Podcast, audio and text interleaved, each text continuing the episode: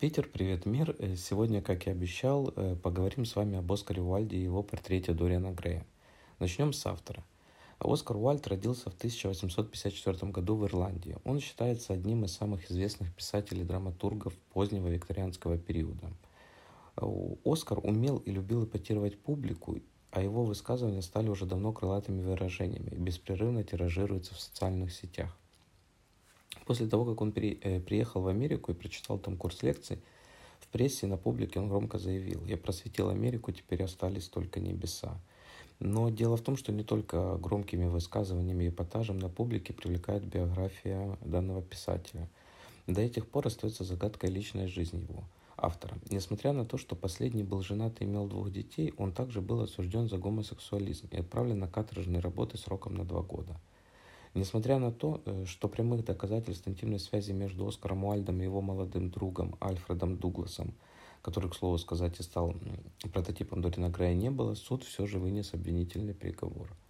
Стоит, наверное, отметить и то, что в зале суда не было свободных мест, а Оскар Уальд блестяще себя защищал, парируя обвинения. После двух лет каторжных работ Оскар Уальд перебрался в Париж, э, а тем временем его супруга подала на развод и поменяла фамилию себе и детям.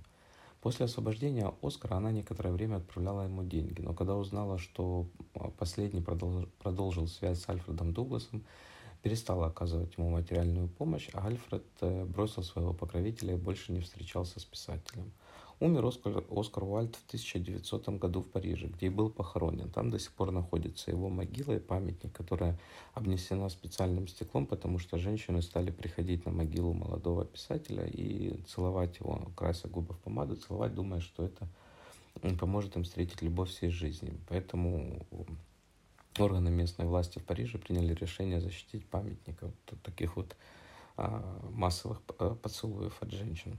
Теперь о самом произведении. Портрет Дориана Грея был написан за три недели и сразу после публикации приобрел небывалую популярность. Через год после выхода романа в свет Оскар Уальд пересдает его, дополнив вступлением. Это вступ... ну, предисловие мы его еще называем. Это предисловие э, сразу было признано его современниками, многими писателями, как манифест эстетизма. На самом деле предисловие очень красивое, и если вы не читали никогда портрет Дорина Грея, прочтите хотя бы его предисловие. И думаю, оно вас захватит настолько, что вы захотите узнать, о чем же сам роман. Так вот, сама книга повествует нам о молодом красивом юноше по имени Дориан Грей, который в самом начале заключает сделку с неизвестными силами.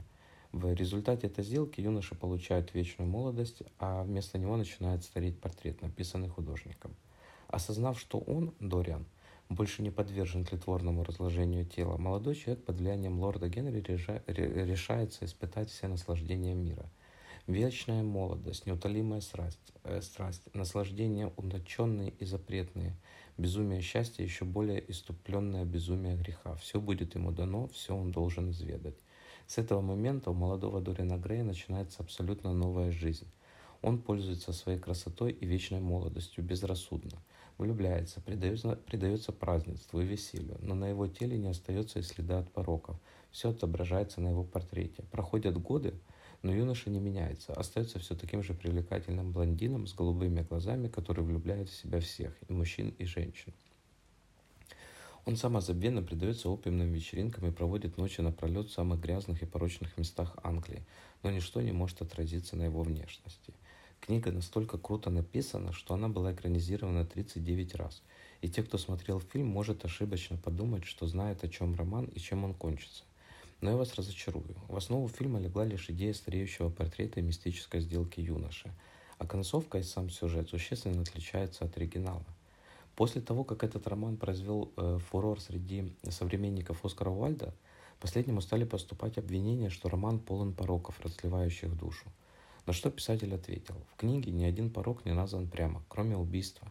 И все грехи, которые вы видите в моей работе, это ваши грехи, а не грехи главного героя. И действительно, я перечитывал данную книгу дважды, но так и не нашел ни разу ни одного упоминания порока Дориана Грея, кроме убийства и пристрастия к опиуму.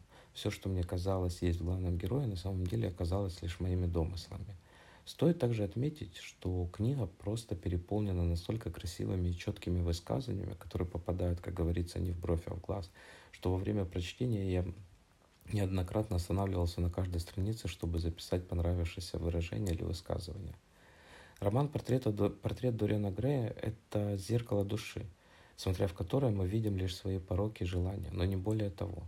Эта книга стоит того, чтобы быть прочитанной, поэтому если вы ее еще не читали и не боитесь заглянуть в свою душу, отложите все и прочтите этот роман незамедлительно. Всем хороших выходных и крутого настроения.